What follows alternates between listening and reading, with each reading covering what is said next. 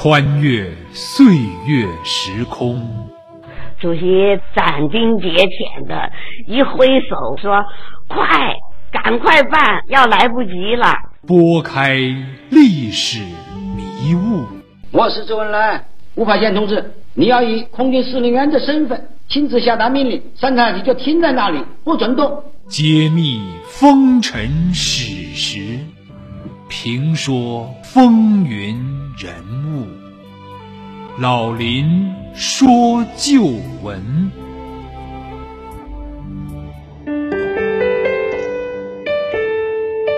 亲爱的听众朋友，大家好，欢迎您收听辽宁都市广播 FM 九二点一 AM 幺三四幺，每周日早七点半至八点半，晚二十一点，由林霄带给您的老林说旧闻节目。我是您的朋友主持人林霄。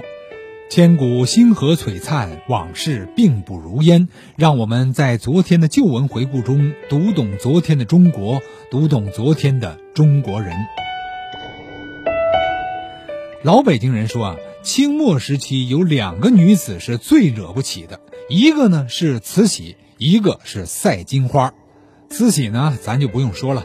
那对于赛金花这个如雷贯耳的名字，您也许耳熟，也许呢是陌生，但在旧中国啊，从达官显贵、朝廷重臣到八国联军的德国将领，都纷纷拜倒在这位风尘女子的裙下。她由花船上的厨妓一跃成为了公使夫人，陪同夫君出使欧洲多国。八国联军进军北京的一场浩劫！又是他用自己的姿色和聪明机智救了大清国一把，尤其是救了慈禧一命啊！于是呢，当初就对他有了卖身救国的美誉啊。那事实是这样吗？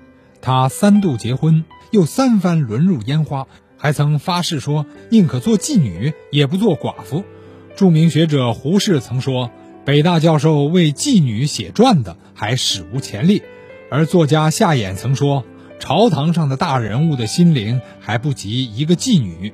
今天林霄就来讲讲中国近代史上最具传奇色彩的女人赛金花。她由花船上的妓女一跃而成为宫使夫人，并陪同夫君出使欧洲。她一生三次嫁作人妇，又三番沦入烟花，却是一个卖身不卖国的传奇女人。八国联军进北京的一场浩劫，她以自己的身体和聪明成为乱世女杰。从达官显贵、朝廷重臣到八国联军的德国将领，纷纷拜倒在这位风尘女子的裙下。著名作家刘半农曾说：“旧中国有两个宝贝，慈禧与赛金花，一个在朝，一个在野；一个卖国，一个卖身；一个可恨，一个可怜。”请听老林说旧闻。乱世名妓赛金花。今天，无论是从网上还是图书资料上的老照片来看，赛金花本人似乎并没有令人惊艳的倾国之色，她更像一束气息暧昧的叶繁花，在历史的烽烟深处啊，闪烁着幽丽的光芒。令人想不到，这样一个风尘女子，一生中竟有三次与历史风云际会。赛金花原籍是安徽易县，也就是著名的旅游景区西递宏村那个地方。清同治十一年，也就是一八七零年，还有一说呢，是一八六四年，她生于一个小商人的家庭，小名叫彩云。她童年就跟母亲学会了绣花，读了《三字经》《百家姓》之后呢，又到巷子里的书馆啊读了两年书，算是启蒙了。母亲病逝之后呢，他随父亲移居到苏州。小彩云天生丽质，从小呢就引得过往的行人啊对他行注目礼。而父亲去世之后，在一个远房亲戚的引荐之下，十四岁的赛金花便来到了香风细细的花船上，成了一名陪酒陪唱不卖身的清官人。没过多久，笑靥如花。柔情似水又光彩照人的赛金花就红遍了苏州河。一八八六年，赛金花遇到了一位贵人，从此呢，她的人生发生了巨大的变化。这就是同治年间的状元郎红军。红军呢，出生于苏州城内的张家巷，原籍也是安徽的徽州。同治七年（一八六八年），他中了状元，后来任翰林院的修撰，后又出任湖北的学政。一八八一年任内阁学士，官至礼部侍郎啊，这官儿不小啊。因为母亲去世，红军回老家奔丧，在苏州河上偶遇了赛金花之后，这位清纯的少女、柔软的乡音、细腻动听的小曲儿，令他似曾相识，使得红军再也放不下这个令人怜惜的小美人了。最后呢，终于下定了决心。红军在取得了正房和小妾的同意后，正式把这赛金花娶回了家中，成为了他第二房的姨太太，排第三房。当年呢，红军是四十八岁，而赛金花呢只有十五岁，能够嫁给状元，首先是一个风尘女子不同寻常的耦合。此后，红军啊让她改名为红梦鸾，从此赛金花由花船妓女一跃成为了状元夫人，完成了她生命中最重要的一次跨越。传说呢，红军未中状元之前啊，曾经受过一个妓女的资助。这个妓女呢，有的作品里称之为小青，和所有公子落难、美人相救的这个故事里的男主人公一样啊。红军和小青呢，也是定下了白头之约，但是也都同样没有跑出杜十娘这类故事的俗套。中了状元的红军觉得娶了妓女有损自己的体面，于是呢，便抛弃了前盟。而不知内情的小青，最初啊还沉浸在被人称之为状元夫人的喜悦里，得知真情之后啊是愤然上吊自杀了。晚清有四大谴责小说之一，也就是曾朴著的《孽海花》。在这里面啊，作者以状元郎金文清，实际上就影射这红军的，与名妓傅彩云，也是影射赵彩云，以他们的这个生活故事为情节主线。将三十年间重要的历史事件及其相关的趣闻轶事啊，都是剪裁提炼，熔铸成篇。作品将红军的死因啊归为小千对他的报应，包括后来彩云啊私通男幼仆，玩弄戏子孙小三儿，将红军气死，都是隐喻为对小青鸣不平，因果报应。当然，这是书中的事儿啊。话说这艳若桃花的花国状元撞给了两鬓已经染霜的真状元，好在郎才女貌，两情相悦，一树梨花压海棠，两个状元成一双。赛金花自幼就爱吃苋菜羹拌猪油合成的饭，油腻腻、红彤彤的，叫做状元饭。别人曾取笑她小时候爱吃状元饭，长大嫁个状元郎，倒也不失为一段佳话呀。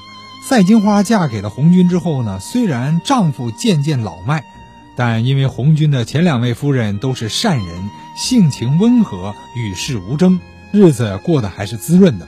光绪十四年的一八八八年，红军服丧期满，便带着赛金花进京任职。一八八九年，经李鸿章的推荐，红军被任命为出使德国、奥地利、俄国和荷兰四国的特命全权大使。便漂洋过海去当了一名外交官。按照惯例，大使呢必须有夫人随行。正房王夫人因为惧怕会生吃人肉的老毛子，说生活习惯很不一样。这样呢，王夫人不肯冒险出洋。于是彩云便自告奋勇要去看一看西方的花花世界。王夫人主动让贤，把自己的一套诰命夫人的服饰啊借给了赛金花。就这样，缠过足的赛金花居然以公使夫人的名义走出了国门，大开了眼界。李鸿章的玄外孙《赛金花传奇》的作者秦志玉在谈到这段经历的时候说：“你只要正的夫人不愿意去，家里的别的夫人自然也是要陪同。人家某些场合就需要有夫人出现的话，你还得有一个陪伴，所以他就跟着去了。红军和赛金花带着一大群随从和男女佣人，从上海搭乘法国的萨克逊号游轮，如期到达了德国的柏林。是按他自己说的年龄的话，也就十七八岁嘛，到那儿去正好是我们上大学的年龄，所以我觉得他简直是四年就是留学去了。再加上他还有德籍的一个女秘书，还有德国的佣人伺候他。所以他学习国外的文化、生活，包括一些习俗，包括人家的这个生活方式和思维方式，我认为对他都是有影响。比如说使馆必要的节日里，或者是在你大清的什么节日里，你举行一些酒会啊，这有夫人出席的这样的宴会。那么在这种场合下，夫人的魅力，所谓有些夫人外交，它就可以显示出来。红军和赛金花在德国会见过德国皇帝威廉二世和首相俾斯麦，还游历过柏林、巴黎和伦敦，以及俄国的圣彼得堡。在他之前啊，中国首任驻英国的公使郭松涛也曾带着小妾梁夫人出使，但其风头却完全被赛金花盖过了。在做大清公使夫人期间，彩云不但很快学会了外语，而其美貌和聪明也到处引起了轰动，甚至德国皇后也会与她合影留念。红军呢，是一个已经到了半百的老学究。加上体弱多病啊，经常是埋首伏案，很少参加社交活动。而年轻貌美、见过世面、聪明伶俐、长于辞令的赛金花呢，却仿佛是一个天生就有社交能力的人物。在觐见德皇和皇后的时候啊，她表现得恰到好处。她那卓越的身姿、娇嫩雪白的肌肤、水灵灵的一双会传出无限情意的眼睛，镇住了在场的所有的人。让他们真正见识了东方美女的风采，而在觐见俄国沙皇和皇后的时候，她头上挽着盘曼陀发髻，戴着一顶堆花的雪羽帽，脖子上围着一条天鹅绒的围巾，身穿紫貂外套，下系轻软缎的压金绣花裙子，胸花朵朵，钻石晶晶，更显得雍容华贵。在英国与维多利亚女王合影的时候。也显得非常自然，恰如其分。赛金花算是出足了风头，享尽了荣华富贵，锦衣玉食，高车丽马。单是上下楼梯啊，就有四个洋丫鬟提着四只明角灯替她带路。不过，所谓饱暖思淫欲啊，二八年华的赛金花在社交场合是清贫浅笑，赢得了多少羡慕与渴望的眼光。然而每天晚上，她却要守着一个古板而毫无情趣的小老头，不免是黯然神伤啊！所谓望断夕阳无歇处，妾把驴儿当马骑呀。聪明秀美、年轻懂事的男仆，这样便常常被赛金花勾引到闺房之中，行那云雨之欢。红军看在眼里，无奈自己呢是力不从心，又怕玷污了官名，这样也就装聋作哑。赛金花在国外三年，风流韵事啊，实在是很多。最令他刻骨铭心的，就是在俄国的圣彼得堡，与德国驻俄的陆军中尉、英武俊美的瓦德西的男欢女爱，似水柔情啊。赛金花记得，他与瓦德西的第一次见面啊，是在一次舞会上。那次呢，圣彼得堡的精英们全都出席了舞会，舞会上一片珠光宝气。她穿着一件黑丝绒的敞胸连衣裙，露出象牙般丰满的肩膀和丰满的胸脯。她那黑色的头发上插着一只紫罗兰，像牙雕般的健美的脖子上挂着一串珍珠。但她自己知道，她的魅力主要不在服装服饰上，而在她的单纯、自然、雅致。快乐和充满朝气，以及独特的东方女性美。那天，他发现有一位帅气的中青年男子老是关注着他，充满爱意地望着他，他也回头来望向他。两人都关注地盯着彼此的脸，脸上都呈现出一种亲切温柔的神态。接着，赛金花仿佛要寻找什么似的，转向人少的地方走去。那男子也跟随着他走来了。他来到了屋外。一弯新月在黑色的天空中移动着，那男子也向前走了一步，撩起衣服的前襟，把散发着热气的她搂在了怀里。从此，他们二人每次便在叶尔丹公园相会。这位瓦德西总能够给赛金花一种销魂般的快乐。后来，他知道了那男子的名字和身份，他和瓦德西的关系，便引起了社交界越来越多的议论和非议。一八九零年，红军三年期任满，应召回国。一八九三年，红军却因病而死，赛金花变成了二十多岁的小寡妇。在扶着红军的灵柩南归苏州的时候，在青阳港遇到了旧日的相好孙作周。他是一位京剧的武生演员，在孙作周的鼓动下，不甘寂寞的赛金花连丈夫的家都没有回，就径自的返回了自己的家中。不久呢，竟然和孙作周啊一起移居到了十里洋场的上海。在小说《孽海花》中，傅彩云在丈夫死后要求脱离金家的一段表白，其坦率和敢做敢当啊，也能够折射出赛金花的一些性格。我何尝不想给老爷争口气，图个好名呢？可是天生就我这副爱热闹、寻快活的坏脾气，事到临头，自个儿也做不了主。若硬要把我留在这里，保不定要闹出不好听的笑话。到那一步田地，我更要对不住老爷了。再者，我的手头散漫惯的，只怕老爷留下来的这一点死产业，供给不上我的挥霍。与其装着假幌子糊弄下去，结果还是替老爷伤情面，不如直截了当让我走。我觉得天地良心上倒安稳的多呢。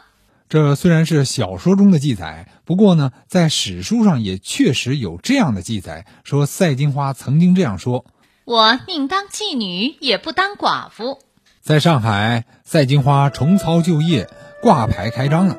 她在岩峰里租下了门面，挂起了赵梦鸾的名牌，便迎八方来客。旧时的上海的妓院呢，分为若干等级，最高一级的叫书寓，书本的书，公寓的寓。你看见没？很有品位。其次呢，叫长三，再次叫末二，那再往下呢，便是叫烟花馆呐，什么野鸡之类。而赛金花呢，就属于书寓最高一级的。她在书寓门口呢，挂的名牌是黑底金字儿，顶端呢扎着朱红的缎子，并且系上彩球。赛金花毫不掩饰自己的身份，反而将其引为卖点。她在自己的香阁上悬挂了一帧红军的照片。亮明自己是状元夫人、公使夫人的身份，果然呢，这效果是颇佳呀。很快，她便成为了轰动一时的新闻人物。不少人呢都想一睹这状元夫人和大清国公使夫人的芳容。于是呢，赛金花是名声大噪，生意非常火爆。而赛金花呢，在上海的派头也是十足，光是梳头就得两个娘姨帮着忙半天。她头上的这个簪耳啊，少说也得值白银千两。脖上的项链，还有耳环、手镯、挂表等等啊，更是价值连城。他夏日绫罗，冬天狐裘，每次出局啊，都坐上红围子绿泥大轿，后面呢跟着点灯笼的、吹吹打打的，还有跟局的大姐啊，总有十几号人马。这样的排场啊，开销自然也不小。在上海啊，赛金花还曾经为朝廷的重臣李鸿章是浅夺低唱。李鸿章的理财能手。盛宣怀是风流倜傥，颇对赛金花的胃口。于是呢，除了浅吟低唱之外啊，赛金花还为他卷起了绣帘，把他引入到自己相隔的床上。那个时候啊，有头有脸的人物嫖妓呢，差不多全都是记账，按三节来偿付。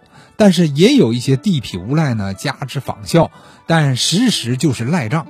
这个时候啊，就要看那妓女的后台撑腰的人的行道了。赛金花初到上海，为她撑腰的就是孙作周。此人呢是一代的京剧名票，扮演的是武生角色，所以呢虎背熊腰，英武有力，人称是孙三爷。但是他毕竟是一个唱戏班的出身，没有什么社会地位，无权无势。这样呢，赛金花便慢慢的又勾搭上一些有头有脸的大人物，吓住那些不要脸的或者是嫖妓又不肯付钱的无赖。在盛宣怀的身边啊，有一个名叫钱润生的侍从，生的是唇红齿白、眉清目秀，煞是惹人喜欢。赛金花呢，一眼就看上了他，便经常对他频送秋波，而且还塞钱给他。这钱润生呢，只要逢着不当差的日子，便会偷偷的溜到赛金花在岩峰里的香巢之中，与他共度良宵。可不料有一天深更半夜的。这小子因纵欲过度脱阳，竟然死在了赛金花的身上，这可是人命关天啊！为了躲避官司，赛金花只得北上天津。一八九八年夏天，赛金花呢，真是转战到了天津，她的状元夫人的名牌呢，也就亮到了天津，在天津塘沽地区引起了不小的震动。这次呢，赛金花不但亲自出马，还招募了一批年轻漂亮的女孩子。正是在江岔口的胡同啊，组成了南方风味的金花班，自己呢当起了保姆，赛金花的名号啊也就由此而来。不久以后，赛金花呢又结识了一位要人，他就是朝廷的户部尚书杨立山。杨立山把赛金花带到了京城，住在了李铁拐斜街，也就是今天的李树斜街的鸿生客栈之内。天津的金花班底也被他带到了北京城。从此呢，男班妓女进入到北京，于是呢，北京妓院呢也就分作了南北两大派。说到这铁树斜街和八大胡同啊，那就是旧中国老北京的红灯区啊。《八大胡同陈源》一书的作者张金起说：“所谓的八大胡同，实际上涉及到了三十多多条胡同。那么在大河岸这个地区呢，有一条街叫铁树斜街。铁树斜街以南，梅市街的以西，基本上都在八大胡同这个范围里面。当然，它是以娱乐业为主，呃，有唱戏的，有妓院，也有大烟馆。它是一个衍生物很多，也有三教九流，还有很多。”初到北京那段时间啊，是赛金花的鼎盛时期。她是艳质所指，所向披靡啊，名头叫响了京师九城，如同戏子需要有人来捧一样，妓女一样需要有人来追捧，这样才能扎根立足，水涨船高。捧赛金花的可能是些王公大臣、豪门贵胄，除了礼部尚书杨立山之外呢，浙江、江西的巡抚德晓峰也和他打得火热。杨德二位大人呢，自然对他出手是很是阔绰，一次啊就能送上白银一千两。同时呢，这赛金花还是庆王府、庄王府的常客，因为赛金花常穿男装、结发辫、头戴草帽、足蹬断靴，有一股男子的英气，实称是赛二爷。如果八国联军没有打进北京城的话，赛金花一定能够坐稳八大胡同里的第一把交椅，过着纸醉金迷、花团锦簇的生活。然而，接下来的庚子事变啊，不仅把北京城变成了人间地狱，也将赛金花推上了诡异的时代的潮头。京华春梦就此戛然而止。一九零零年七月，义和团红灯照纷纷在北京街头出现，扶清灭洋的口号是响彻云霄啊。刀光火海使赛金花惶惶不可终日，最终呢，他决定迁地为梁，带他的那个金花班先到通州长发客栈住了几个月，然后再入京城。其时局发展啊十分迅速，京城里也是一片恐慌，人人自危。当时啊，英法德俄奥日美意八国联军击溃了义和团和清兵，由天津一路向京城挺进。赛金花进入北京的时间，也正是慈禧太后匆忙狼狈的逃出北京城的时间。由此啊，这两个女人是形成了鲜明的、富有戏剧性的对照。在朝廷上高高在上的慈禧是落荒而逃，跌入到人生的低谷；而在烟花巷柳间的赛金花却逆潮而动，被历史推到了风口浪尖，成为所谓救国娘娘。那后来又发生了什么呢？欢迎您广告之后继续收听。